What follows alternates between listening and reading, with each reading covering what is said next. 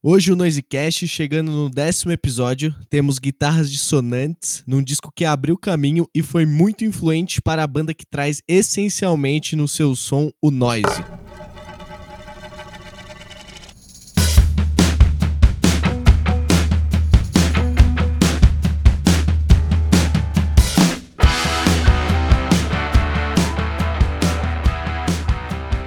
E aí galera, estamos começando mais um Dissecando. Hoje trazendo um disco dos anos 80, mesmo que tenham vários álbuns muito clássicos né, do, dos anos 80, hoje vamos para um lado um pouco diferente, um pouco experimental, um pouco de art rock, pegadas meio no wave, meio noise rock. A gente está falando exatamente no Noisecast de hoje, no Dissecando, da banda que talvez tenha como maior exemplo do noise rock. Estou falando hoje do disco Evil do Sonic Youth. E aí, Alex, tudo bem, cara? Fala, Bruno, beleza, mano? Vamos falar de noise hoje, né? Conforme o Noise Cash. E é isso aí. Bom, antes de começar, aquele recadinho. Galera, sigam o Noisecast no Instagram, arroba Noisecast Underline, curte a página no Facebook e me segue também, arroba ALXMD, e segue o Bruno, arroba Bruno Fonseca XX. E Bruno, fala aí, a gente tem uma participação especial hoje no Dissecando. Então, é, eu tenho um amigo aqui que hoje a gente traz aí como convidado, e é um cara que desde quando eu era um jovenzinho, eu já conversava bastante sobre música e ele não é nem aqui de São Paulo, ele está falando diretamente do Rio de Janeiro, um grande amigo que vai ser um grande jornalista aí do Brasil. Tudo bem, Victor? E aí, galera? É, meu nome é, então, Vitor, Vitor Silveira. É, eu, eu, tento aí, né? A gente tenta é, fazer jornalismo musical. É, já escrevo para o Yumi Dance, um blog, tipo, colaborativamente. Escrevi para algumas coisas e hoje eu tô aqui para falar sobre Sonic Youth, cara, que para mim, assim, Noise, se a gente quer falar de. Isso aqui é Noisecast, então vamos falar de noise rock, vamos falar da, melhor banda de noise rock que tem. E lá nas redes sociais, Twitter, Instagram, é tudo arroba Inverso Victor. E vamos que vamos.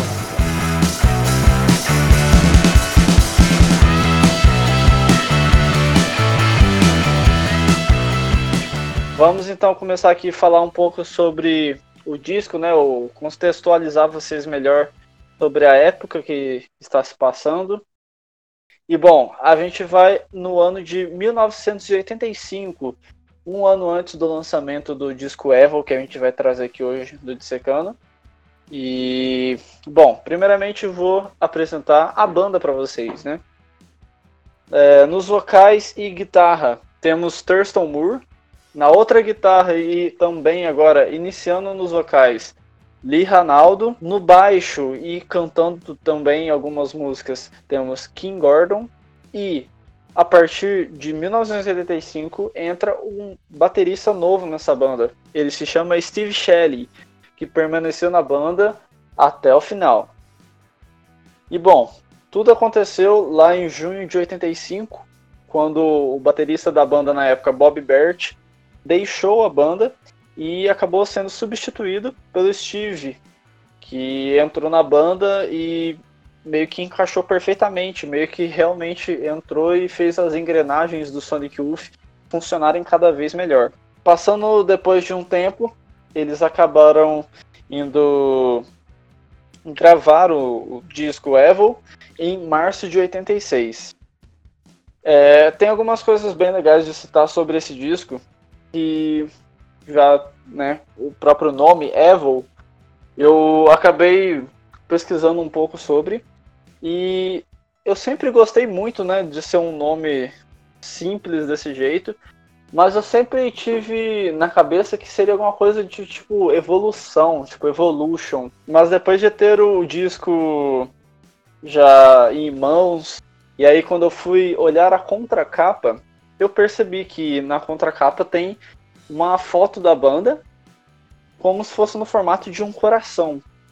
E aí, blow mind. Evil, na verdade, é love ao contrário.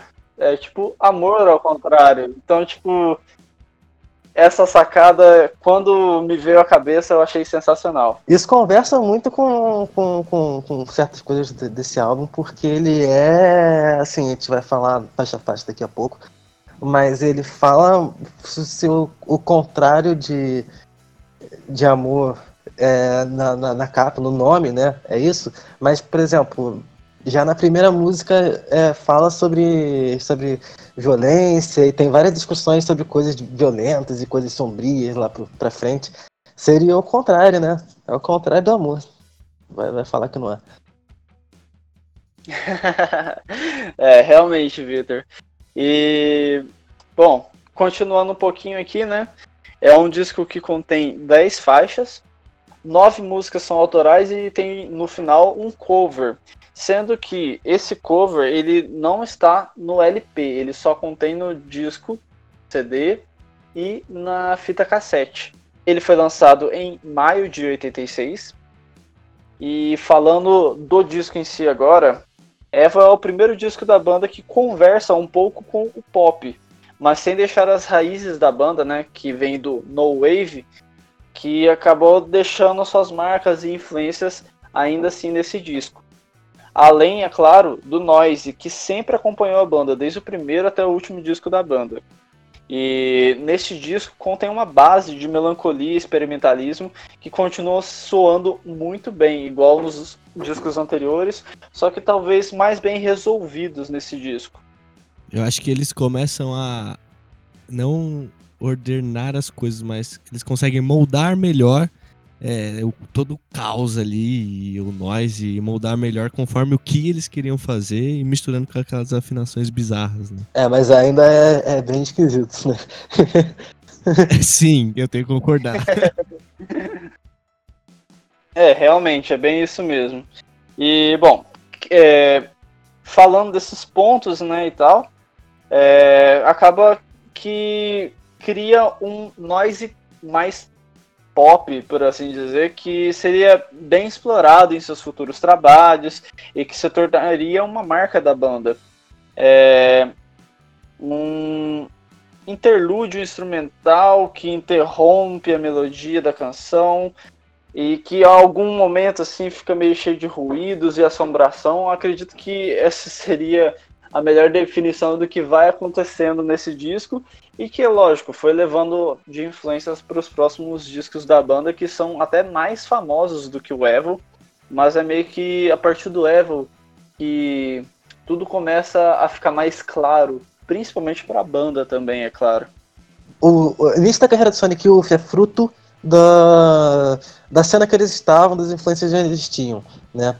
É, eles estão de Nova York, então é, o Sonic Youth do, do início pegava muito da, da cena do No Wave, que tem, por exemplo, No Wave, que é a questão do.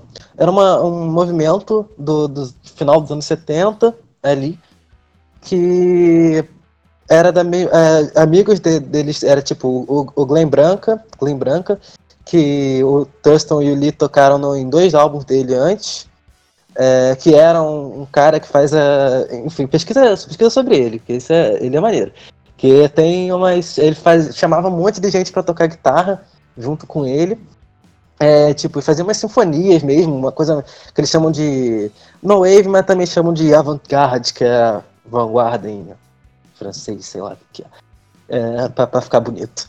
E eles, então, eles tinham essa influência, eles tinham essa ligação com, com o Glenn, que já tinha essa parada do noise na, de, de várias guitarras fazendo barulho ao mesmo tempo, assim, na, nos discos deles. E tinha a Lydia Lunt, que também tinha a, tinha a banda de No Wave. Enfim, eles já estavam ligados com essa coisa do No Wave e fizeram os álbuns, os primeiros álbuns ligados nisso.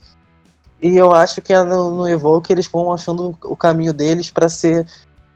para para parar de seguir os vanguardistas e ser a própria vanguarda do que vem pra, pela frente. É bem isso mesmo, Victor. Concordo com tudo isso.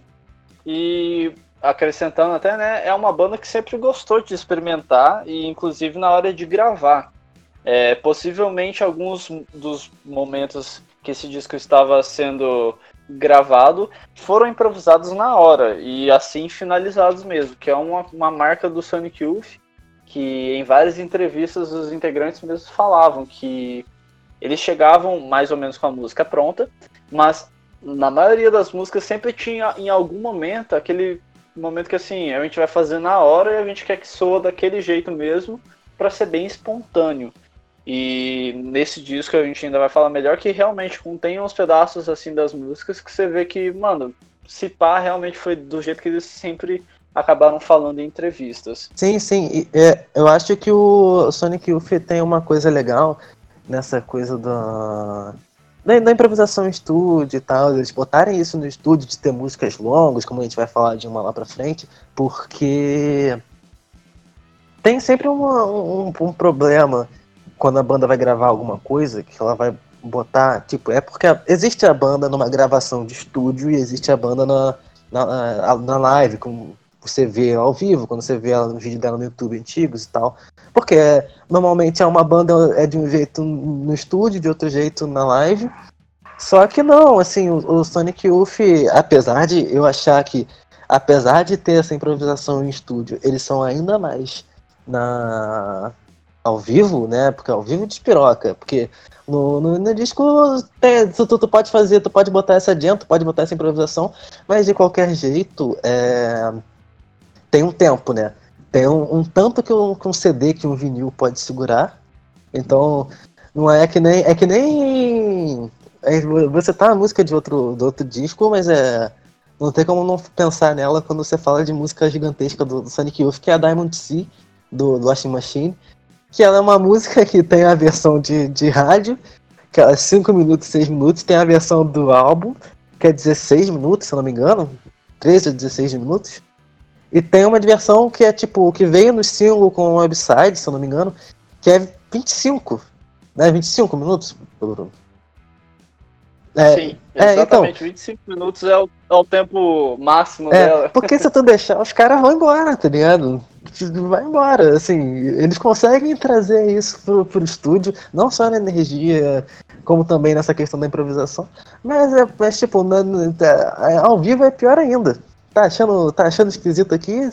Vai ver ao vivo pra tu ver. Procura no YouTube. É bem isso. Eu me lembro até que tem um show deles, rapidamente falando, que lá no YouTube tem, tipo assim, sei lá, 45 minutos. É, tem 8, 9 músicas. E eles encerram o show com a The Diamond Sea. E eu lembro que, tipo, 25 minutos do show é as oito primeiras músicas. Dos 25 aos 45 minutos é só a Diamond Sea é tocando. Isso, é isso. Mas é muito bom, não tem como criticar. É muito bom, é muito gostoso você, você, você parar, você escuta aquela música. É tipo, é, eu acho que na Diamond Sea é uma música que complementa isso. E, tipo, as, as músicas que, que, que tem isso, eu acho que elas complementam muito bem. A gente vai falar de uma delas no final.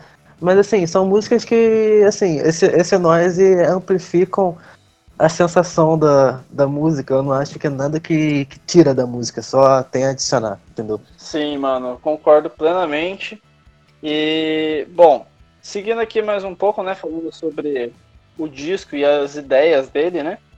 É, quem tiver depois aí ouvindo o disco vai perceber que também é algo que acontece com certa frequência nele é que horas os vocais são cantáveis e outra hora meio que declamados ou conversados do jeito que vocês preferirem. Isso certamente é mais uma das influências do no wave, né, que a banda já tinha antes. Um fato legal também que eu peguei é, depois de assistir algumas entrevistas do Lee Ranaldo é que ele falou que desde sempre, normalmente a banda fazia o instrumental das músicas primeiro logicamente deixando aqueles espaços de, dos experimentalismos para gravar na hora, mas que depois que eles falavam assim, ó, essas são as músicas que vai entrar no disco.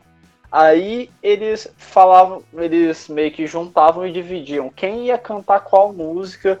É, ah, essa daqui fica para você, essa outra aqui acho que vai ser melhor na voz do outro e assim por diante e inclusive o Lee Ranaldo, que é a primeira vez que ele entra nos vocais da banda, né, né, nesse disco, com a faixa de número 4 In the Kingdom. Antes era só King Gordon e Terson Moore nos vocais, depois o Lee Ranaldo entra e a partir dali é, fica equilibrado, né? Do Sonic Youth, é, é, então, e começa a ficar equilibrado. Do Sonic Youth, o Lee Ranaldo acabou cantando pelo menos uma ou duas músicas, enfim. É, e eu acho isso tipo, uma coisa muito divertida. Imagina assim, os caras juntaram agora nesse disco, né? Tinha nove músicas autorais. Falou, tá, agora quem que vai cantar o quê? Vamos dividir isso aí e tal. Devia ser bem bacana essa, esse momento assim do Sonic Youth. ah, eu acho que é divertido, tipo.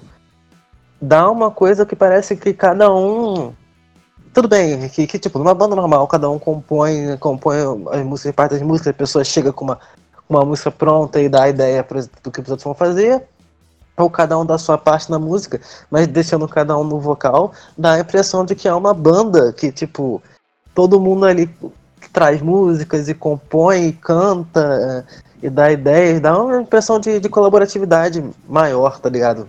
Para além do que tá nos créditos de um álbum, é uma coisa que você, você sente. Isso mesmo, mano.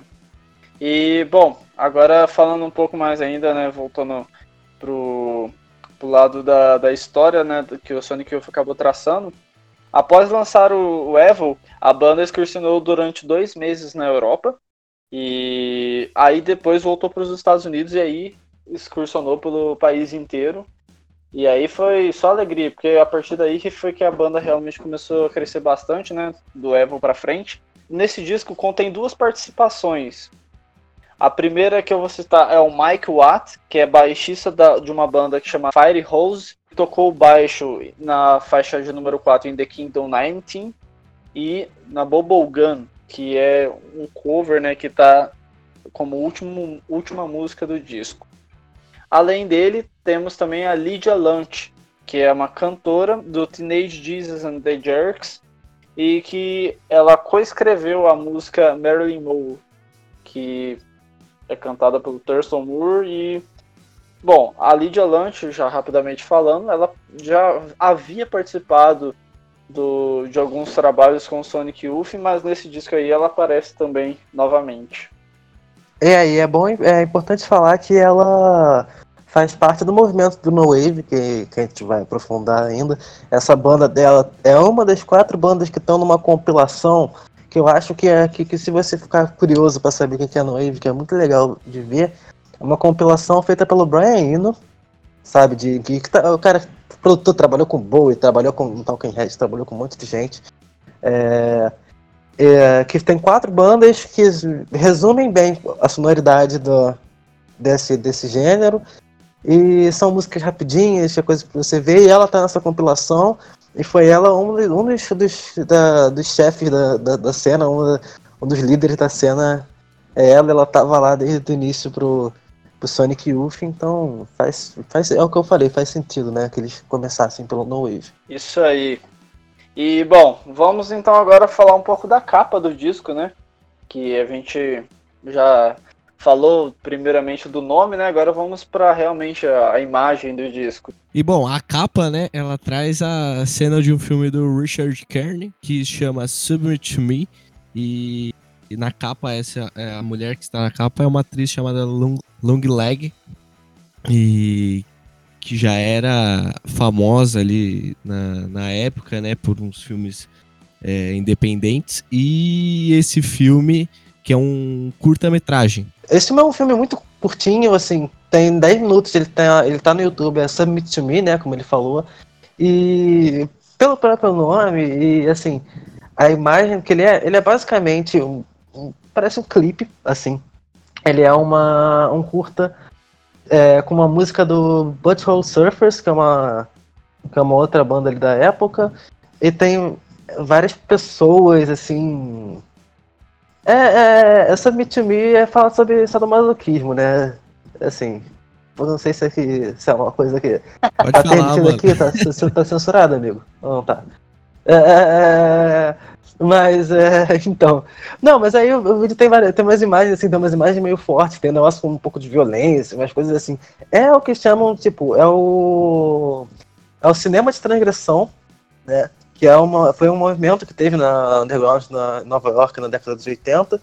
É, e não só nesse, nesse filme. Tinha a Langleg, que tem a cena, que tem a hora que ela, ela faz a foto que tá na capa do álbum. Mas também tinha a Lydia Lunt, né, que, que a gente falou agora há pouco, que então colaborava com esse diretor, colaborava com, com o Sonic Youth, fazia o negócio da cena de, de No Wave. Então tá tudo, tudo conectado. E ah, só mandar um salve aí pro meu amigo Breno, que me passou as informações sobre isso. Valeu, Breno. É, e aí, tipo, tudo ali tá, tá interconectado, né, cara? As cenas, a arte de, de tudo de Nova York ali, conversava. As músicas de Sonic Youth falam, no geral, muito de, de Nova York. E, por exemplo, é, em capas futuras, é, são, tem pinturas de artistas importantes da cena de Nova York que são capa do, de álbum do, do Sonic Youth, para além da, dessa que faz parte do cinema. Então, tipo, tudo muito interligado. E acho que é, essa capa é muito Nova York. Eu acho que é sensacional esse, essa pegada de sempre estar tá tudo tão interligado. A, a, arte de todas as formas, seja visual, seja é, na música, e tá tudo interligado ali. E o Sonic Youth conseguir trazer tudo isso para dentro da música e da, de toda a concepção de um disco, né? Sim, sim. E eu acho que. Gente, tipo, você não você vai num show de, de algum artista, eu não sei, se num show, mas você vai num evento que vai ter vários shows. Eu não, eu não sei vocês, assim, eu sou, sou do Rio, né? É, eu não sei se deu pra reparar aí, a galera que tá ouvindo. É, eu sou do Rio e, tipo, aqui, é, assim, você vai num evento, o evento tem várias. Tipo, tem várias bandas, assim, mas, por exemplo, você vai num evento que tem quatro, cinco bandas e tem exposições de galera, tipo, fazer, mostrando arte, vendendo arte e tem até alguns eventos que eu vou que, que tem gente que vai.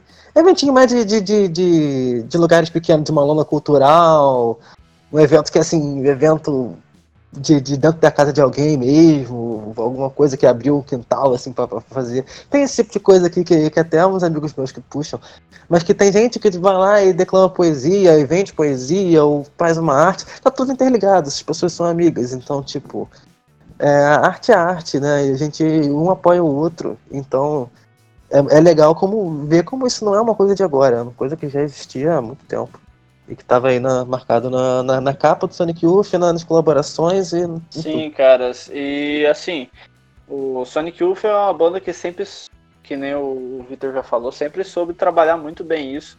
É, sempre foi uma banda que estava envolvida tanto nessa parte de imagens de, de artistas que fizeram pinturas. É, a Kim Gordon sempre teve envolvida com moda, com essa coisa mais de arte ela sempre gostou de fazer umas coisas mais teatrais, assim, que acaba, tipo, interligando muito as músicas em si. E, bom, é uma banda que sempre soube trabalhar isso e, poxa, você pega a parte videográfica da banda, é sensacional. Tem um disco que ficou muito famoso deles, que todas as faixas dele têm um videoclipe. Então, tipo, você vê o tanto que a banda realmente levou, levava a sério todas as áreas de arte, não só a música em si, que era claramente a principal. Sobre o disco, né, ele foi produzido e mixado pelo Martin Bizzi e, logicamente, pelo Sonic Youth junto. E essas são algumas informações mais por cima do disco. E é isso, galera. Agora então vamos para a parte que acredito que todos mais gostam de ver aqui no Dissecando, Vamos pro faixa faixa.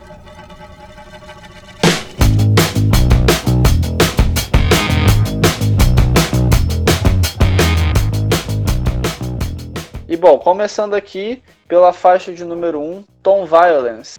Abre o disco e, bom, é o Terson Moore quem tá cantando nessa faixa.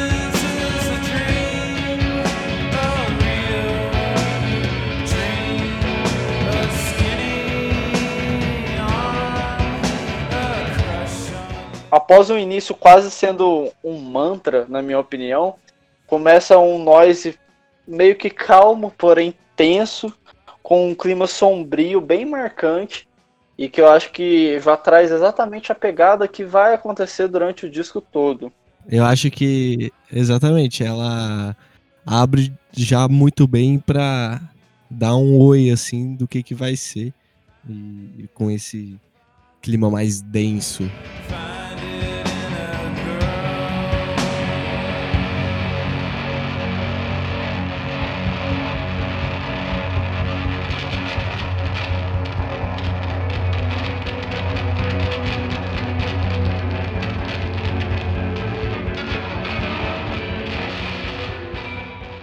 Ela vai repetindo violência, violência, minha, minha, a minha violência é alguma coisa, a minha violência não sei o que. Ela vai, ela, ela vai dando o tom do Sim. negócio, né? E, bom, o, o, que eu mais o que eu mais destaco nessa, nessa música é a voz do Thurston, que tá bem hipnótica, assim. E você vai meio que realmente viajando à medida que ele vai cantando e vai acontecendo a música. É uma faixa bem, assim, que, na minha opinião, resume bastante a pegada do Erro. É aquele negócio, ela é meio estranhona, porque tem, ainda carrega bastante aquele no wave da banda, mas nela mesma você já consegue ver que tá uma coisa mais pop, é. visto uhum. o que é o no wave em si. Uhum. Porque assim, você, não sei, você, você, você aí que tá ouvindo, se você já, já ouviu esse álbum, se você não ouviu esse álbum, se você tá ouvindo o snippet que eles botaram, partezinha que eles botaram aí no, no início, e tá achando isso já esquisito, tu não viu nada. tu não viu nada. Essa música é bem suave. Essa música pra mim é bem suave, assim. Ela tem essa coisa, ele fala, assim, a primeira parte da, da letra é My Violence is a Dream, a Real Dream, né? É a, minha, a violência é um sonho, um sonho é um, é um sonho real. E assim, ele, ele vai, é, ele tem essa. É, é, tudo hipnótico, como o Bruno falou.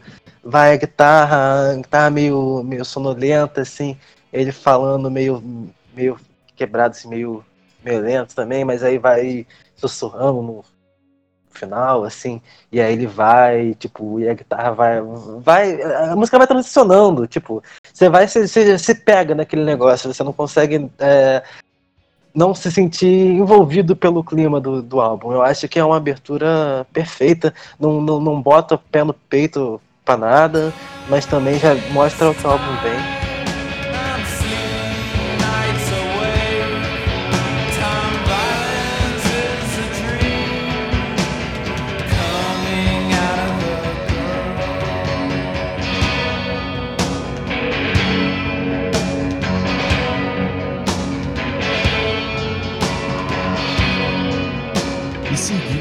Segunda faixa nós temos Shout of Double, que, cara, eu acho que ela tem um riffzinho de guitarra ali na, na entrada que se repete, carrega a música, né? Durante a música, muito bom, muito bom mesmo.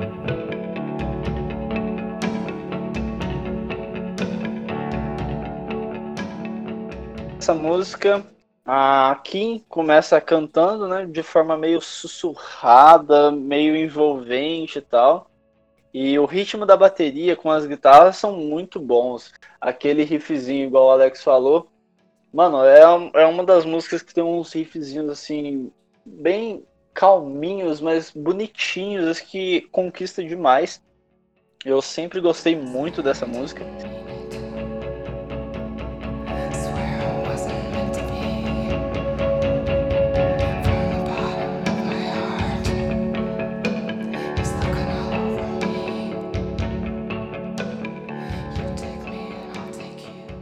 Embora seja uma música ainda numa pegada diferentona, dá para notar essa pegada mais palatável que o Sonic começou a ter nesse disco. E coisa que antes, porra, você não, não escutava nunca. É uma música calma desse jeito, assim, vindo deles, era realmente um pouco de novidade. E além de ter uma letra bem legal, onde Kim narra algo que fica no ar se foi um sonho ou se foi real. É bem essa pegada misteriosa, né, que o disco já traz. É, já falou na primeira faixa, fala na segunda e vai esse negócio do sonho e a sonoridade vai indo é, de, de, sonho, sonho e as músicas meio psicodélicas, essa parada, o sonho tá uma coisa recorrente. Pois é, mano. E assim, é, basicamente a letra é sobre ela e um estranho terem se esbarrado e conversado, onde ela aparenta meio que estar afim desse cara estranho, mas ao mesmo tempo com um pouco de medo ou coisa do tipo, sei lá. É, eu acho que assim, essa música, ela é. Ela, se, se, a primeira música tinha, já tinha meio que essa, que essa vibe da questão do sonho, essa música para mim podia estar num, num, num, filme, numa série do David Lynch, sabe? É, podia ser que é uma coisa meio que podia estar numa, numa película assim realista, assim, de verdade, porque ela tem uma, uma vibe de Dream Pop, né? No Dream Pop que veio lá pra frente. é, Showgaze Dream Pop.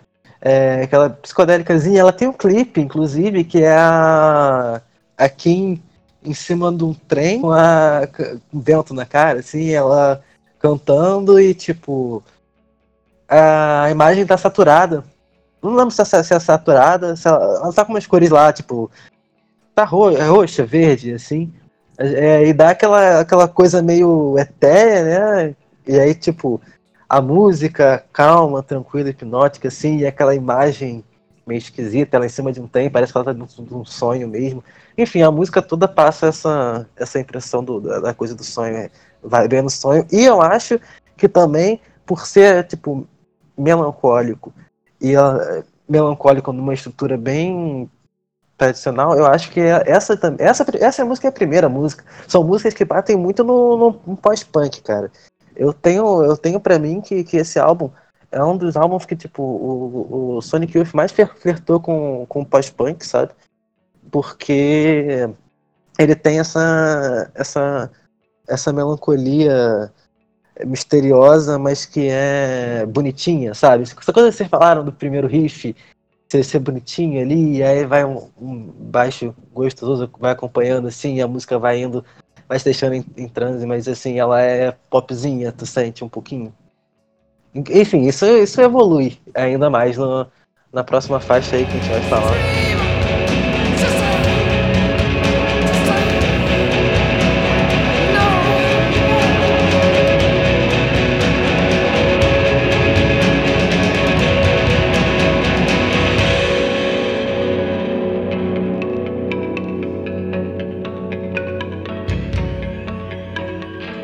Aqui para a terceira faixa do disco, temos Star Power, que acabou se tornando o single do disco, é o único single do disco, e é uma música sensacional. É, o riff dela é muito foda. Tem novamente a Kim Gordon cantando muito bem. É uma música com um ritmo muito foda.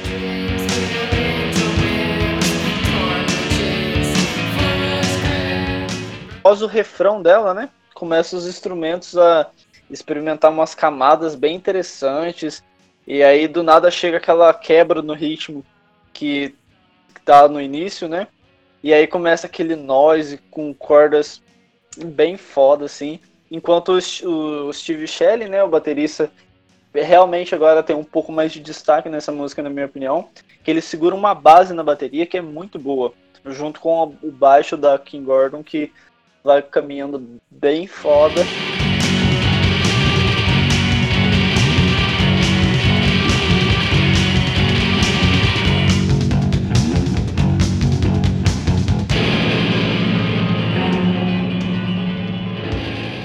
Acho que o, e o som da bateria é um som muito característico do, do som das baterias dos anos 80, né? Aquela caixa que é muito marcante e a linha de bateria que ele faz é, é matadora, assim, porque é uma coisa simples, mas que deixa a música com uma cadência muito legal.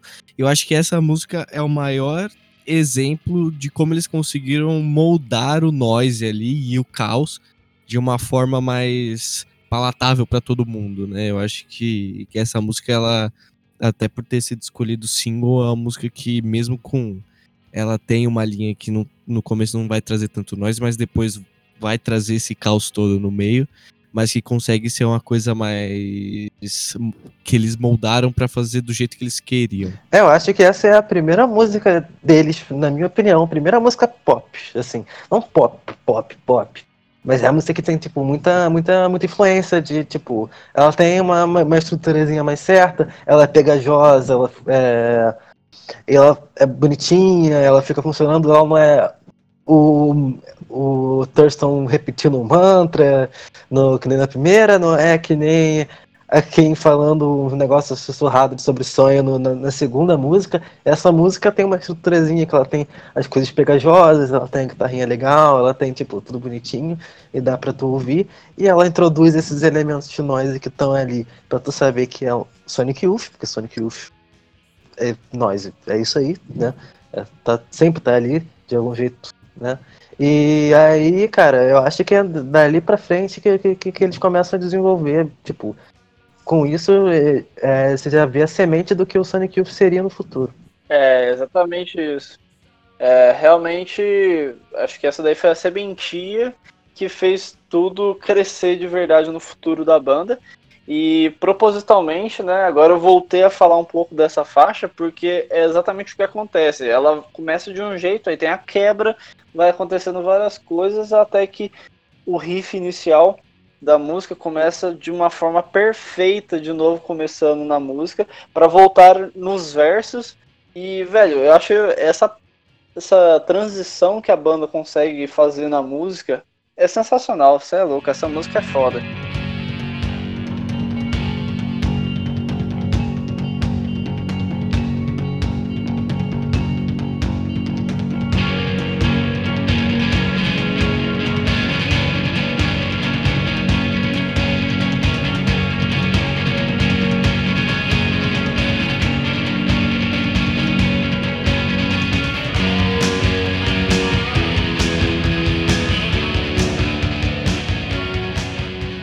Bom, indo pra quarta faixa, nós temos In The Kingdom 19.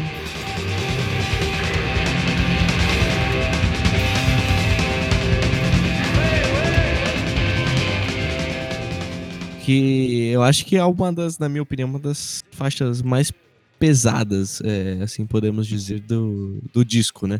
É, eu acredito que talvez seja a música que mais me lembra assim os primeiros discos da banda porque para mim tem uma pegada bem no wave e que meio que parece que o Lee Ranaldo tá narrando uma história, né?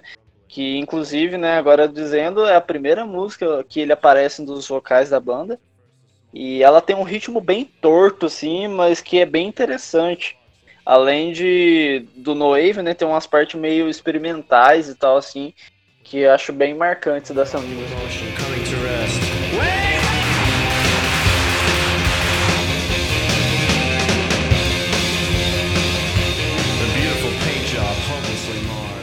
E eu, assim, eu vejo essa música como um também como um projeto, como um negócio inicial ali de coisas que eles fariam no futuro, porque o Lee Ranaldo em muitas músicas tem essa questão de ele faz uma letra, ele canta, ele não canta, né? Ele meio que fala. De vez em quando põe algumas notas ali, mas ele tá falando.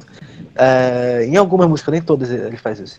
Mas é, nessa música em específico ele vai contando uma história que tem é, um teor poético, né, do, de um cara dirigindo e aí tá se sentindo, ele vai contando, tipo, dando adjetivos para várias coisas do, do, do cenário e tal.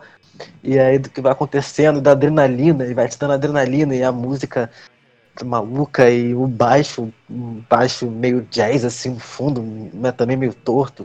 Tem aquela influência de jazz ali no, no, no, baixo, que você falou que tem até o cara que tem a, participa dessa música, que é, que é de fora. Dá pra ver, porque o baixo é, é bem diferente do que costuma ser.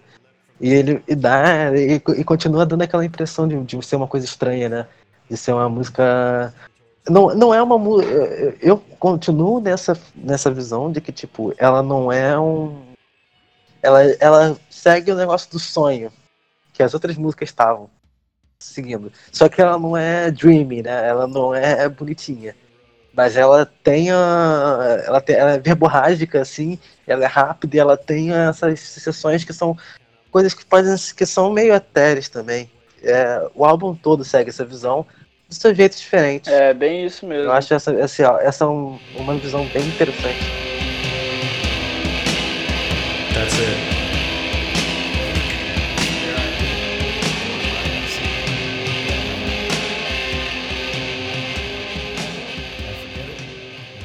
Vamos para chegar na metade do disco com a música Green Light, que agora volta Thurston Moore a cantar.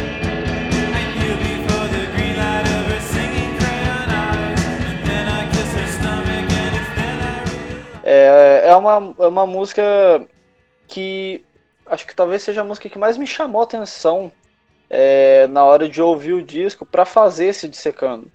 Porque, assim, eu, sei lá, conheço o Evo de ponta a ponta faz muitos anos, mas é uma música que eu não, tipo, nunca dava tanta atenção assim. E agora ouvindo o disco com calma para fazer o dissecando, meio que me chamou muita atenção. É um ritmo cantado pelo Thurston Moore que é muito bom baixo da Kim Gordon nessa música também tá muito bacana. E após o primeiro minuto da, da, dessa música, né, a banda começa novamente a fazer o, o que faz com maestria, que é experimentalismo e noise.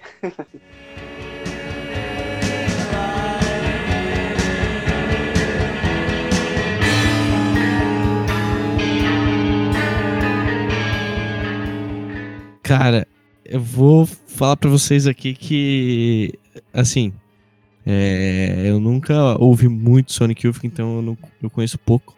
E o Eva, acho que foi um disco que eu nunca tinha ouvido, não tinha ouvido nenhuma música. E essa música me decepcionou um pouquinho, porque ela tem um riff, a guitarra faz uma vez só o riff no começo, aí depois a música muda, parece que é outra música. E o riff é muito bom no começo e, e eu esperava outra coisa da música. E aí ela muda, eu fiquei meio assim. Aí depois eu fui acostumando e tal. Mas o riff, o primeiro riff a guitarra faz uma vez só. Eu fiquei, nossa, que riff legal, vamos ver o que vem. Aí mudou totalmente. Aí eu fiquei tipo. é, acontece. Acontece muito com o Sonic Youth, em geral. É, bem isso. uhum.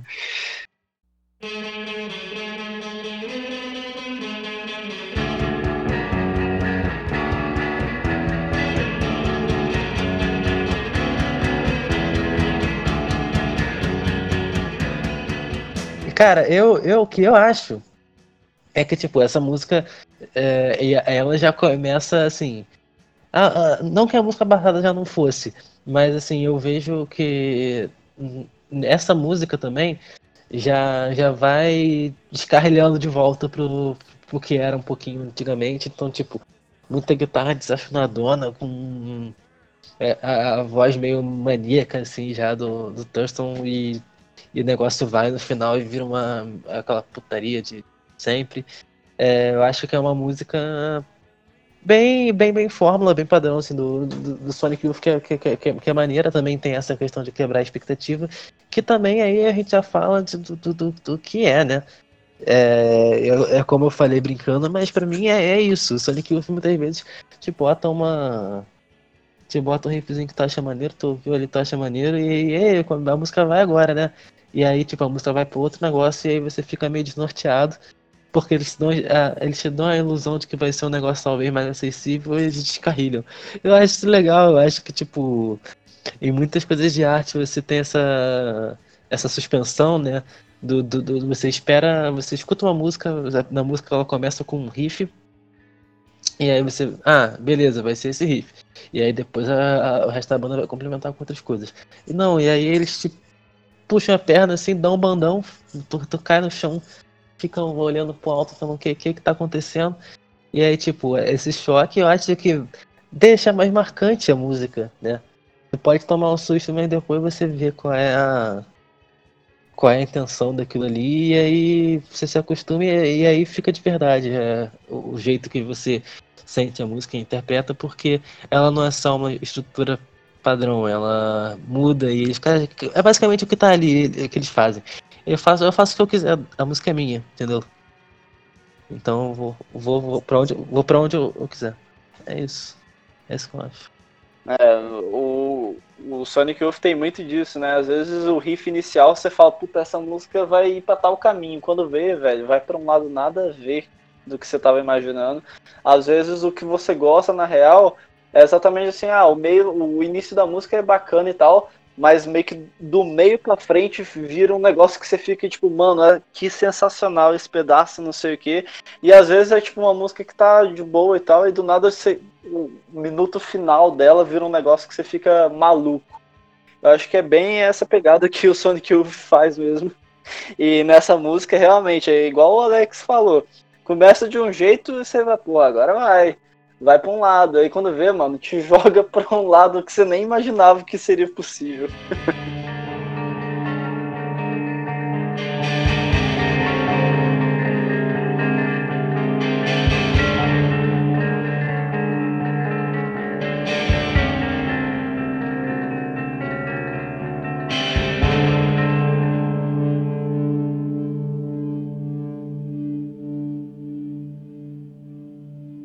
bom, abrindo aqui o lado B agora, né? Nós temos Death to Your Friends, que é uma faixa totalmente instrumental. Que aí, essa aqui não te engana. Tá? Ela não te dá. Ela não, ela não chega assim pra. Vou te dar uma. Vamos fazer um lanchinho, vamos dar uma volta pra passear. Não, ela já chega comendo. Assim. Ela já vai embora.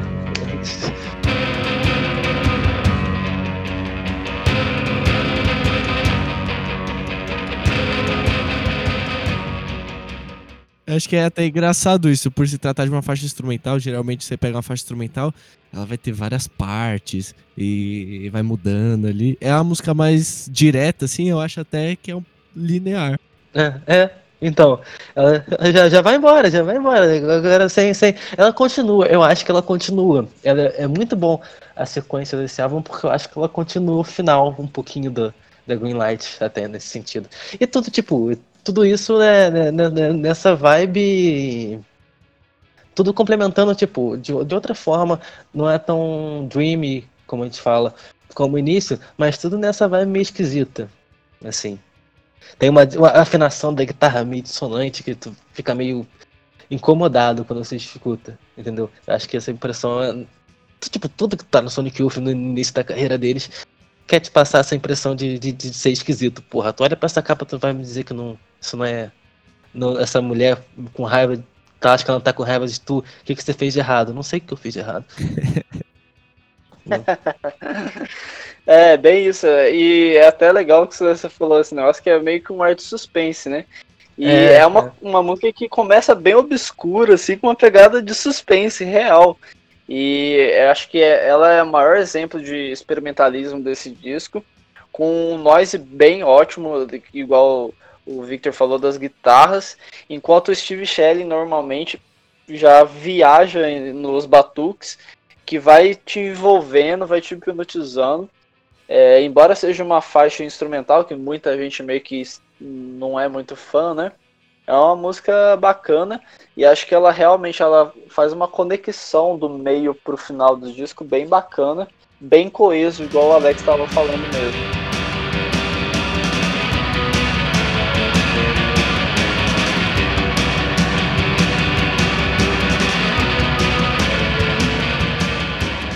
E agora seguindo aqui para a próxima faixa, a música Secret Girl.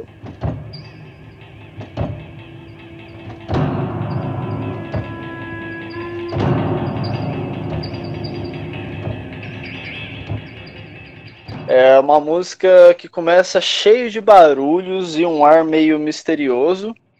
E então entra Kim Gordon, que volta agora, né, declamando a letra dessa música, que no fundo contém apenas um teclado. É uma outra música que é bem diferentona, assim, e o destaque realmente fica apenas para Kim Gordon, que tá declamando essa, essa música, né? É, foi até o que a gente conversou aqui um pouquinho antes da gravação, né? É muito da questão de você conseguir entender o som da banda e de você entender qual o propósito e um conceito geral que existe, né? Porque, igual para mim, eu ouço a música e eu acho meio estranho, assim. Ela entra e vai tendo ali uns um, um sons e tal, e depois entra quem só declamando ali a letra mas é questão de você entender o conceito, entender todo o contexto da banda. Mas ainda assim, acho que é uma música uma das mais é, diferentes.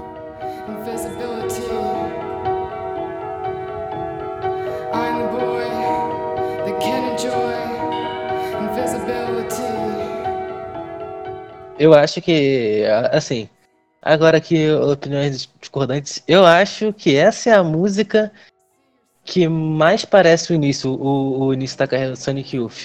Pelo menos a primeira parte dela. O Bruno falou da, da In the Kingdom do, do Lee Ranaldo. Eu acho que, tipo, o início dessa música me lembra muito, tipo, por exemplo, tem uma música que no. A primeira música do, do Confusion Sex, que é She's in a Bad Mood, que ela é um, uma guitarra feia demais, um baixo assim.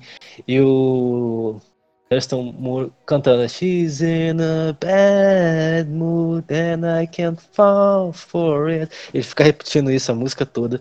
E tipo, e a música vai se, se deformando e o negócio é tudo feio, tudo escrito. É, é, tipo, é uma música que, que lembra essas primeiras músicas do Confusion Sex.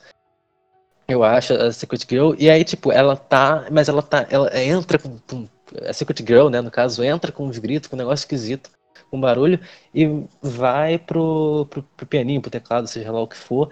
É, e, só que, assim, aí você pensa, a música vai mandar para um, talvez para uma parte mais pop, né? Porque quando você bota um, um teclado, um piano no negócio, você já pensa no, na, na, banda que vai, vai lançar uma dela aqui, vai lançar um negócio, qualquer coisa. E só que não, cara, o, o teclado, tipo, ainda é esquisito, ainda é creepy, assim, ele mantém a, essa, sonoridade, mantém a, a suspense, né, como o Bruno falou, desse jeito, só que de outro jeito, assim, tipo, desse, do, a ideia do, do início, só que é um pouco mais leve, mas ainda fica aquele, aquela sensação que dá um, dá um nozinho na barriga quando você escuta, sabe? Eu acho muito bom, tipo, o que a o que a, a Kim fala nessa música, né? Ela fala sobre, tipo, também, tipo, não fala diretamente sobre sonho, nessa música. Tipo, não, não, também, também não é uma coisa que o álbum vai ficar te dando o tempo todo. Mas é muito do que ela fala ali é bem, bem dreamy mesmo, bem tipo. sobre coisas meio surreais, assim. E eu acho que é, são surreais e que tem um teor de.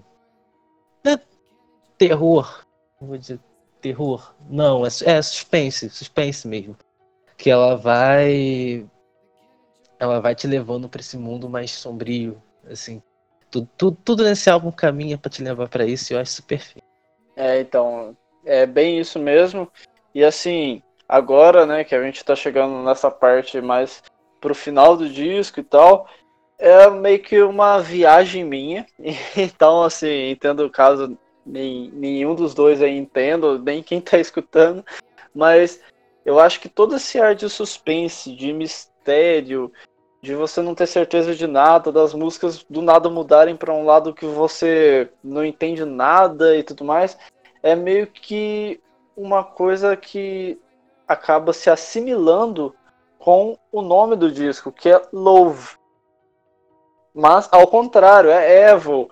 Aí fica toda essa coisa meio dissimulada e que meio que eu levo em consideração de que assim, o amor em si é complicado. Então, assim, é uma viagem muito louca que eu tô fazendo aqui agora, mas é que é meio que isso, tipo, você nunca tem certeza de nada e ao mesmo tempo você acha que vai para um lado, às vezes vai para o lado, mas às vezes vai para um outro nada a ver. Então, tipo, é muito essa pegada do disco, eu acho que o nome faz total sentido com, com essa viagem que eu tô fazendo aqui. Eu acho que essa pegada até já complementa a próxima faixa, né? Porque já começa assim. Pra mim, quando eu ouvi a primeira vez, foi bizarro, porque ela começa com a, é a faixa número 8, né? Que é intitulada Pode. Mary Monroe. Ela inicia ali com uns, uns berros, uns gritos, cara, que você fica tipo. Peraí, que, que que é isso aqui?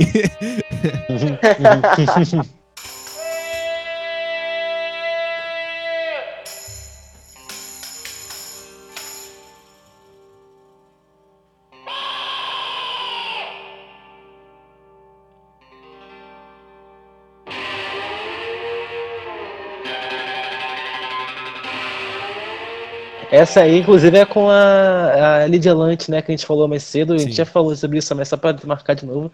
Que essa tem a ajuda da, da, da, da Lydia Lunt, que é uma das mulheres que, que levaram No Wave pra frente lá no início, do, no, no final dos anos 70. Mas ela é esquisita também. É, então, é uma música que, assim, eu acho ela bem no wave mesmo. E ela, igual o Alex falou, né, começa com uns gritos, uns berros do Terço Moore. E, sério, é porque eu acabo gostando muito da banda, né? Então meio que já tô acostumado. Então, na hora que ele dá o terceiro berro, velho, eu acho sensacional. Desculpa que eu acho que muita gente até assusta, mas eu acho muito foda. Sim, cara. E... O terceiro é embaçado, parece um filme de terror, mano. É. Fala pra mim que teu cu não trancou. Fala pra mim que teu cu não trancou. Trancou. Não passa nem Wi-Fi nesse negócio. E eu acho bem icônico nessa música esses gritos. E logo após isso tem as guitarras, né? Que começam já fazendo um noise bem marcante. Mas minha opinião em si sobre essa música, né? Que é ela e a Secret Girl, elas passam meio batidas para mim. Tem esses lados que eu citei aí que eu destaco, que eu acho legal, mas é uma, são as duas músicas que eu acho que já perde assim, um pouco da força positiva que eu tenho como fã de Sonic Youth. Acredito que quem gosta muito da onda No Wave, que gosta muito dos primeiros discos do Sonic Youth, deve amar essas faixas. Mas por gosto pessoal, assim, eu não sou tão fã dessas duas. Pô, te falar que eu me amarro, eu me amarro no, no Convenience Sex, acho o Bad Moon Rising legal, que são esses, os dois álbuns de antes do, do Evolve. Pô, eu, eu, eu gosto do, do, do, do, do que eles fazem com a tua cabeça no final desse álbum, acho maneiro. Dá, dá, dá um sustinho, né? Dá um, faz, faz um negócio, aumenta mais ainda. O suspense do suspense já vai pro terror, quase. Que era, que era meio que a intenção, por exemplo, do, do álbum anterior, do Bad Moon Rising, que é literalmente uma cabeça de, de, de, abóbora de Halloween em cima de um espantalho no meio da cidade, um negócio maluco. E aquilo ali já é uma capa de terror, de filme de terror. Tu vai achando que aquilo ali é o, é o protagonista de um slasher, né? Daqueles slashers antigos, tipo Massacre da Serra Elétrica, o do, do Fred Krueger, que eu esqueci o nome. Hora do Pesadelo. Hora do Pesadelo, isso, isso. É, então, essa o Sonic já, já tinha feito coisas com essa coisa do terror antes, e essa eu acho que essa música realmente é uma das músicas que são mais próximas também do, do que Sonic Youth era antes, que tem essa esse bagulho meio, esquizofrênico, meio doido, que dá um, dá, dá um calafrio na espinha, assim, é, acho maneiro, acho legal. E tipo, tá, também faz todo sentido, porque essa música foi escrita junto com a, com a Lady Lante, né? Como eu falei já mais duas, três vezes aqui. É, e ela. Ela fazia parte da, da, da cena de No Wave que puxava muito disso.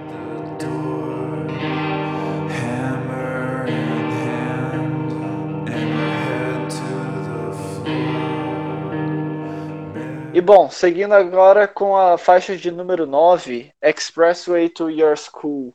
Antes de tudo, é uma música que ela contém três nomes diferentes originalmente falando. Essa que eu acabei de citar está no LP, está descrito dessa forma. Nos CDs, cassete e no Spotify está como Madonna, Sean and Me. E no encarte do disco ela está como The Crucifixion of Sean Penn. É, eu, o Victor e o Alex procuramos é, informações né, para ver o porquê que tem esses três nomes diferentes, se tinha alguma história interligada e tal, mas a gente não achou nada.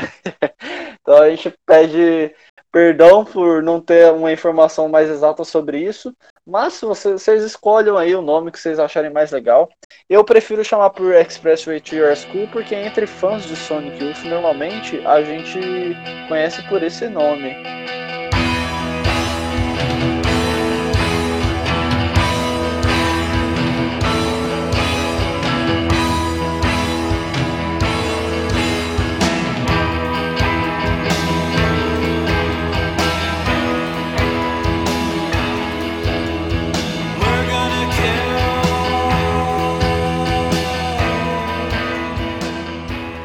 Legal destacar que nos acho que nos anos 90 a primeira banda que fez shows abrindo para o Neil Young foi exatamente o Sonic Youth. O Neil Young que, porra, é um cara que é idolatrado pelo mundo inteiro, né? E a primeira banda que ele falou, não, eu quero que essa banda abra os shows da, é, da, da minha, da minha banda, né? Do, dos meus shows foi exatamente o Sonic Youth e ele até né, falava tanto para os, os integrantes do Sonic Youth também quanto pra, em entrevistas que o momento favorito dele na, no show do Sonic Youth era exatamente quando eles tocavam Express with Your School, que naquela época era a música que encerrava os shows.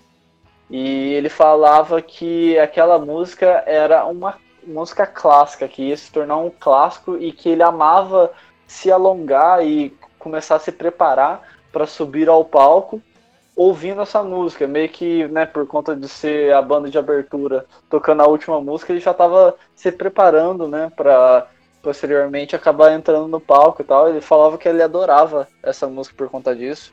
É uma curiosidade que eu acho bem bacana.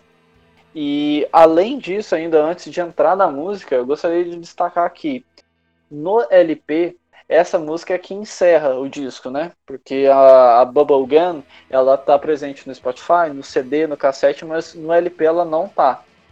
E na hora de colocar a duração de cada música do disco, a Expressway Tour School está com um símbolo de infinito.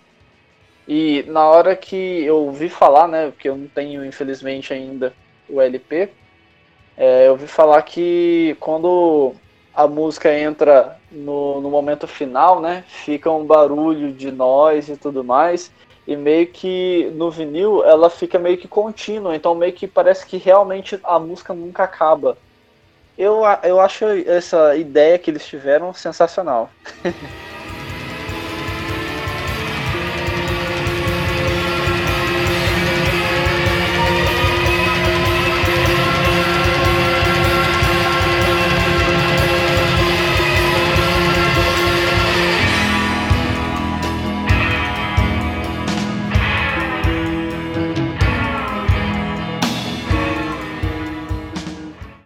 Cara, eu, eu sou suspeito pra falar dessa música.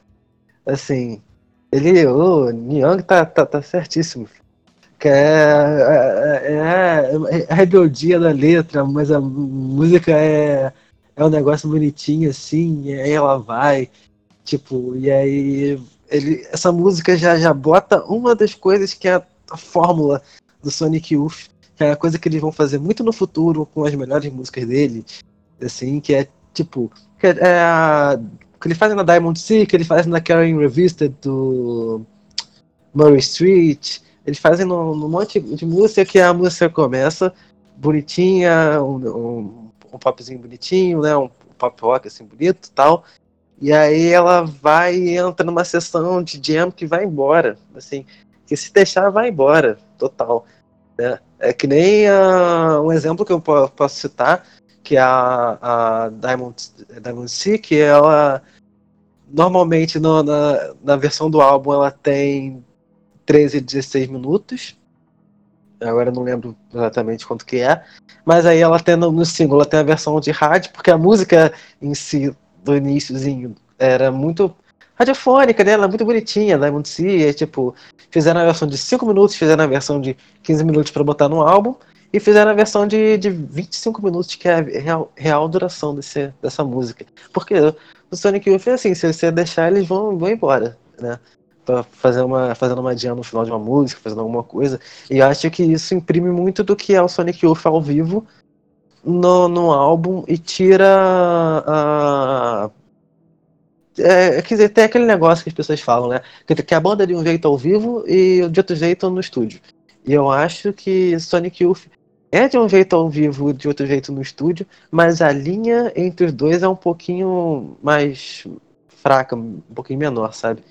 Porque eles conseguem botar essas sessões de noise ou sessões de jam no meio do álbum de uma maneira natural, porque eles já fazem tanto isso que você vê, não, não, nem se surpreende tanto assim. E também faz parte da. De, é outro som, outra coisa que é uma das primeiras músicas que Sonic faz, isso que é a música que se estende com uma jam no final, iria virar a assinatura de diversos álbuns do, do Sonic Youth onde eles faziam isso. Cara, eu acho que pelo menos nessa versão que tem dentro do, do Spotify, que foi por onde eu ouvi, eu consigo dividir ela em três partes. É como se fossem três músicas. E que ela se transforma, mas que se transforma muito bem dentro da música.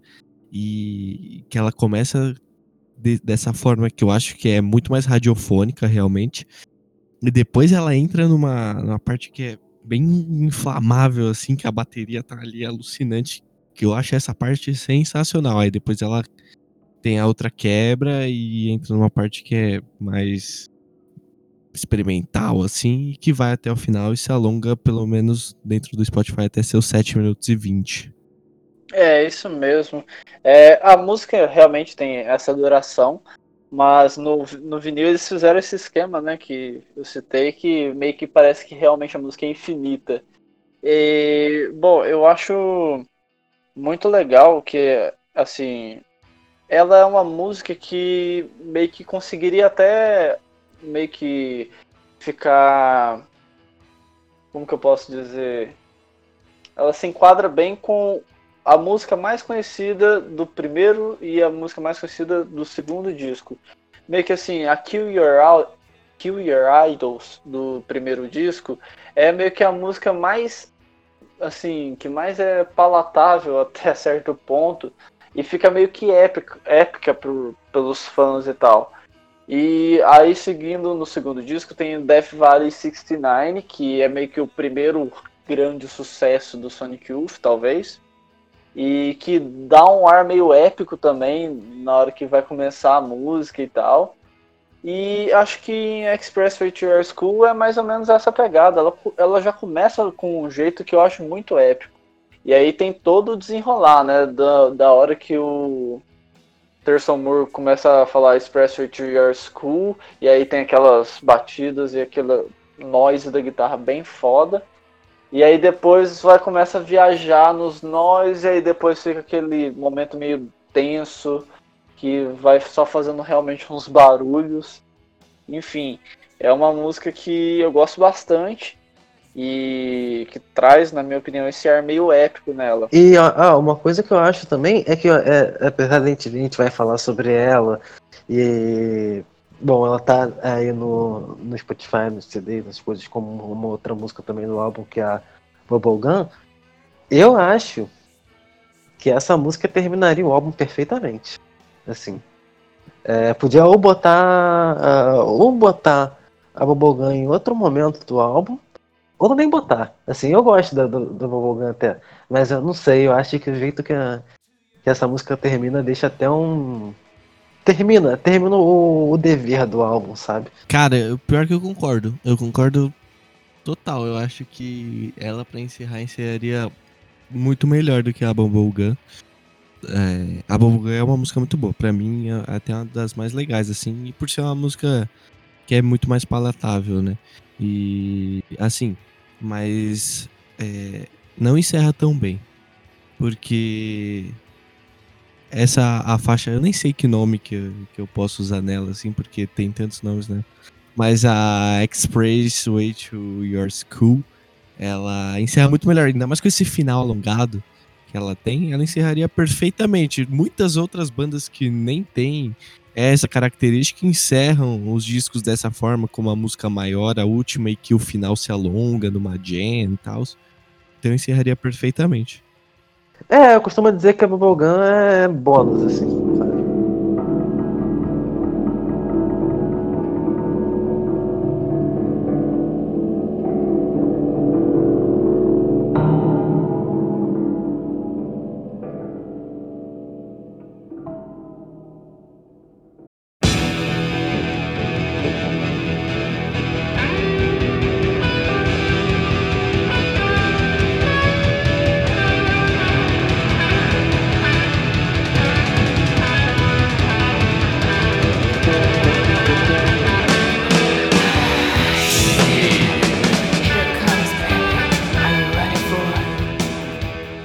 Aproveitando, vamos puxar a Bubblegum, né? Que é a décima faixa, teoricamente a última. E que é um cover. Ela é um cover do King Foley, que conhecido aí é, na cena e principalmente por ele ter, entre aspas, montado a banda The Runaways, né? Isso aí. E, bom, é, realmente, ela é aquele negócio né, que a gente fica sempre em dúvida. Ela encerra ou não encerra o disco? Porque no LP realmente ela nem foi incluída, né? Já no, no CD e no Spotify, enfim, ela já é como se fosse realmente a décima e última música do disco. É uma faixa, igual o Alex disse, ela é bem legal. Por ser realmente de outra pessoa, né? Não ser realmente do Sonic Youth, ela acaba sendo bem mais palatável. Ela é, ela é quadradinha, né, cara? do que normalmente. Ela tem verso, refrão. É, ela tem realmente o, o verso, refrão, verso, refrão. tudo bonitinho. Mas. Vai ser a primeira é. vez que vocês vão ouvir isso. É, mas dentro do Sonic Youth, quando é quadrado, é meio esquisito. meio esquisito, né, pra, pra essa banda aí. Tudo, tudo certo, tem alguma coisa errada. É bem isso, e assim, por mais que seja uma música bem diferente do Sonic Youth, eu acho que eles conseguiram dar uma, uma cara para essa música que ficou muito melhor. Acho que ficou bem mais gostosa de se ouvir. Não que a versão original seja ruim, mas eu acho que a pegada de Bubblegum pelo Sonic Youth fica muito mais divertida. Uhum. Eu acho que essa música tem tem já sinais claros de, certas coisas que eles iam usar no futuro. Eu sei lá, essa música para mim naquela, naquela no, nas partes do início ali, me lembra Cool Thing, sabe? Essas músicas mais que, que mais pra frente iam ser um grande sucesso do, do Sonic Youth, que é Kim, né? Falando daquele jeito meio sarcástico dela, muito bom.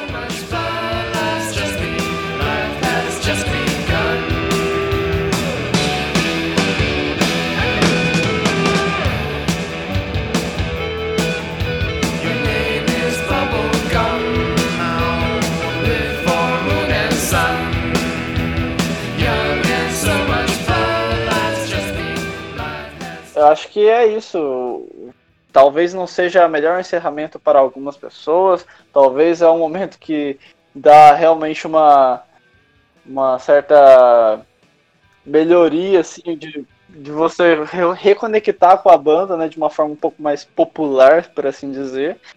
E acredito que é uma música que nem a gente já citou aí, bem legal.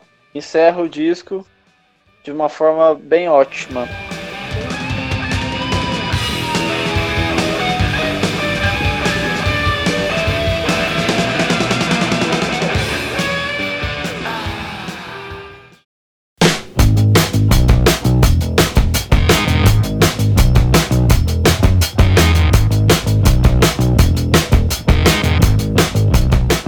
Bom, galera, agora seguindo pra gente, né, falar aqui as nossas faixas favoritas do disco. Então, vamos começar com Alex. Conte aí, Alex, qual é a sua faixa favorita? Bom, é... Vamos lá. Eu sou um cara que eu nunca ouvi muito Sonic Youth, então ouvi super pouco, na verdade, e comecei a ouvir agora para poder estudar pra esse secano, né? Então, ainda tem que entrar em toda essa vibe, nessa atmosfera que o Sonic Youth traz nas músicas em questão do noise e, e, tudo mais. Mas, no geral, eu gostei de várias faixas. Algumas eu estranhei um pouco no começo, depois você vai se acostumando. Mas a minha faixa favorita aqui vai ficar com Star Power. E que eu acho que, para quem não ouve tanto, não é nenhuma surpresa, já que foi o single. E eu acho que é a faixa que é mais radiofônica, assim, de todo o disco.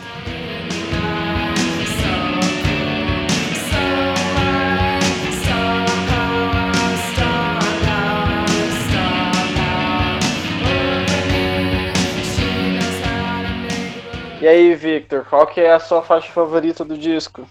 Pô, pra mim não, não tem nem como, cara. Pô, muito bom. Expressway to Your School é muito bom. Expressway to Your School pra mim é, pra mim é fantástico. Tipo, é, até pensei, eu tava, gente tava discutindo aqui antes, até pensei em Secret Girl, em Secret Girl e Special to School, porque eu gosto muito da, do como que, do calafrio no, no, no cu que dá de Secret Girl, mas é, mas Special to School é muito bom, ela desenvolve, tipo, uma coisa que ia pra parada, por exemplo, na minha música favorita, que eu já falei que é a, é, acho que é a minha música favorita Sonic Youth, que é a Diamond Sea, né, ficou entre ela e Sunday, e uma outra, e aí, tipo, cara, desenvolve uma coisa que eu gosto, uma das coisas que eu mais gosto de Sonic Youth, faz um jeito bonito, ela é uma música pra. Eu, eu pagaria muito caro pra vê-la ao vivo. Assim. Acho, acho fantástica. Também é a que eu mais recomendo desse álbum. Apesar de tudo, tipo, porque. É, eu acho que ela mostra a melhor faceta do Sonic Youth. É a minha favorita, né? Isso, inclusive, é é uma, um hot take aqui, uma opinião que eu, que eu tenho, que é tipo, a minha fase favorita do Sonic Youth, ela é a que começa ali no, no início dos anos 2000, com New, New York City Ghosts and Flowers, é, Murray Street, Sonic Nurse, né? Que são álbuns que são um pouquinho mais alt rock, assim, com músicas longas, é, mais, mais, mais, melódicas. Eu acho que eles, o que eles fazem nas jams, eles tipo tiram um pouco do elemento do, do noise, sim, sim. Mas é, mas é, tem bastante.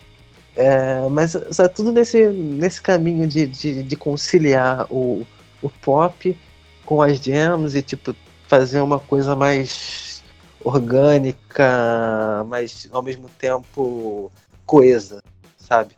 Eu acho que esse é o que eu mais gosto de Sonic Youth, pra mim não tem outra. Special School ou Madonna Shining Me, que tá no, no Spotify.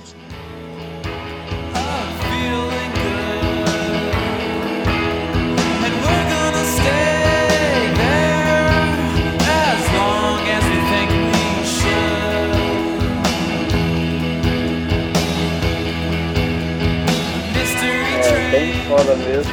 Eu também sou bem suspeito para falar do Sonic Youth porque, pô, é parar para ficar conversando horas e horas. Bom, gente, agora chega a minha vez de dizer qual é a minha faixa favorita do disco Evil do Sonic Youth. E a minha faixa favorita está lá no início do disco, é a Shadow of Doubt. É uma música que eu lembro que a primeira vez que eu escutei o Evil, né, foi a música que mais me chamou atenção, assim exatamente porque ela é muito bonita, tem esse ar, igual a gente já tinha comentado, um ar meio dream pop, meio showgaze e misteriosa, e aí acontece uh, o noise dela, né? E, claro, não podia deixar de destacar a voz da Kim Gordon, que tá muito suave, de uma forma que realmente me conquistou desde a primeira vez. É, talvez se tivesse como contar da primeira vez que eu ouvi as músicas desse disco até hoje, deve ser a música que eu mais escutei de, desse disco. E, pô, é um disco que tem várias músicas que eu tenho muito no meu coração, é um dos meus discos favoritos do Sonic Youth, principalmente por esse ar misterioso que ele traz. E acho que Shadow of Doubt consegue resumir bem isso de uma forma bem bonita. Então, é minha faixa favorita.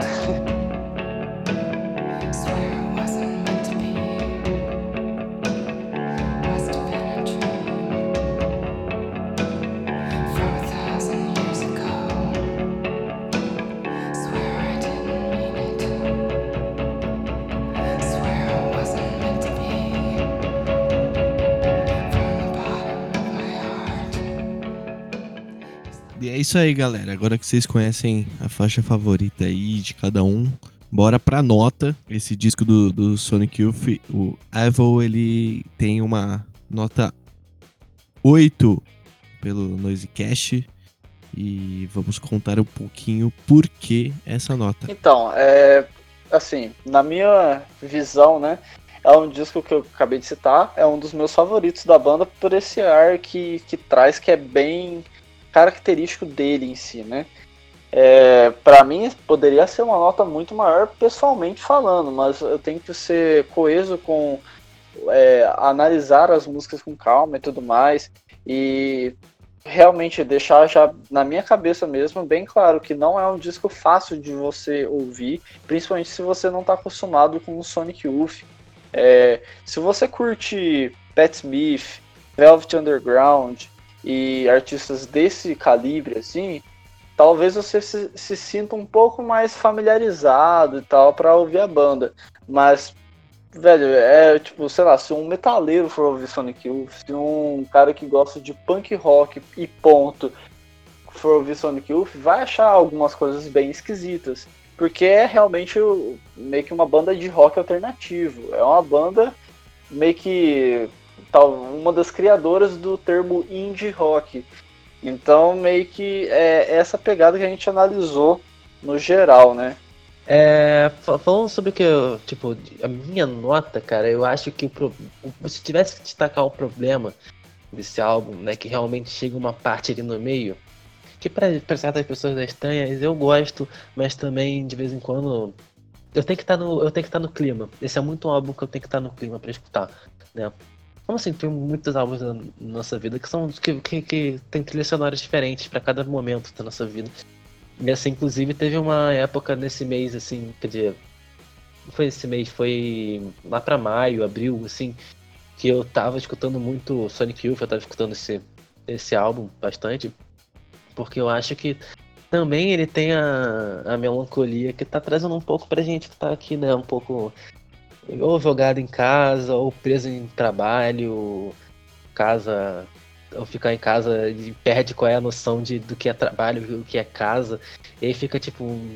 A gente acaba ficando melancólico porque a gente sente falta das coisas que a gente, a gente tinha, do que a gente podia fazer, e tipo, álbuns como esses eu acho que até para essa época é, é dependendo do quanto você aceita o quão estranho ele é, é um álbum que pode ser que pode ajudar a abraçar certos sentimentos que tu tem, sabe?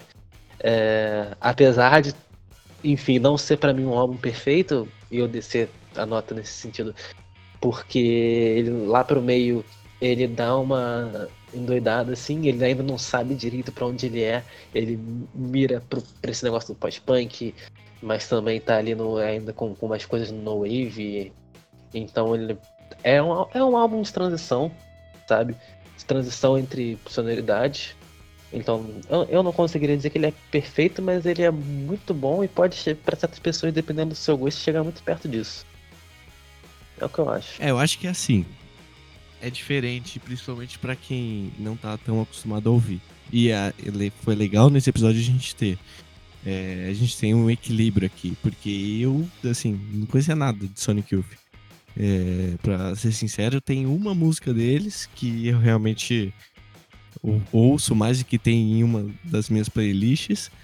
E o mais de resto eu não conhecia tanto. Então é diferente. Para quem não ouve ainda, vale a pena parar e ouvir com calma, entender o, o conceito da banda, entender melhor para conseguir digerir melhor o som. Como eu fiz, e, e ir atrás e aí ver se você vai gostar ou não. E basicamente é isso. Para quem já, já conhece, o programa é um prato cheio para poder conhecer ainda mais. Mas é basicamente é isso. É, é um disco que você tem que, se você não conhece, você tem que entender um pouco melhor do conceito e da atmosfera. É bem isso mesmo, gente. E assim, só para concluir, né? É, eu acredito que para a maioria das pessoas, né, o disco começa muito bem Aí tem aquele meio, né, que tem alguns pontos bem interessantes, mas aí quando realmente chega meio que do meio pro início do fim, fica bem nebuloso, assim, e é onde eu acho que o disco perde um pouco da força. Mas quando chega no, nas últimas duas músicas, decola de novo e, bom, é bem marcante, igual to todos os três aqui comentamos. E é isso, galera. Finalizamos aqui mais um Dissecando. E espero que vocês tenham gostado bastante. Mas preciso também, é lógico, né, pedir de novo para que vocês acabem seguindo a gente no Instagram, noisecast underline. Segue lá que a gente está com um challenge bem bacana. A gente tá cheio de novidades, a gente coloca discos para que vocês escolham, né, por votação, quais vocês querem ver sendo dissecados por aqui. E acredito que para um décimo dissecando, um disco de puro noise rock. Foi uma boa pedida. E Nada mais justo, né? Nada, Nada mais justo. Bem, bem, isso. E bom, segue aí eu, arroba Bruno Fonseca XX no Instagram, Alex ALXMD, arroba Inverse Victor, pra seguir o Victor aí no, no Instagram. Isso, isso. Tamo no, tamo no Twitter, tamo no Instagram, vai lá, segue lá. Eu falo, eu, olha, eu faço textos, eu faço resenhas para pro Yumi Dancing, como eu falei, de colaborador. É, então eu posto elas no Medium também, que é o mesmo arroba. É, eu falo de álbuns, eu falo de rap, eu falo de rock, eu falo do, de, de pop, eu falo do que vier na minha frente. É, e eu tô sempre aí é na gente comentando música. É, tudo que é música, assim, eu tô tentando aventurar aí nessa vida de, de jornalista musical. E quem, quem gostou do, do, que eu falei, quiser dar um apoio, tamo junto. É isso aí. É isso aí. E bom, galera, é isso. Um forte abraço aí para vocês. Valeu demais, Vitor. Eu que agradeço. demais, Alex. E, e tamo junto aí. Falou, até mais. É isso aí, gente. Valeu, tamo junto. Até o próximo episódio. Falou! Valeu, galera.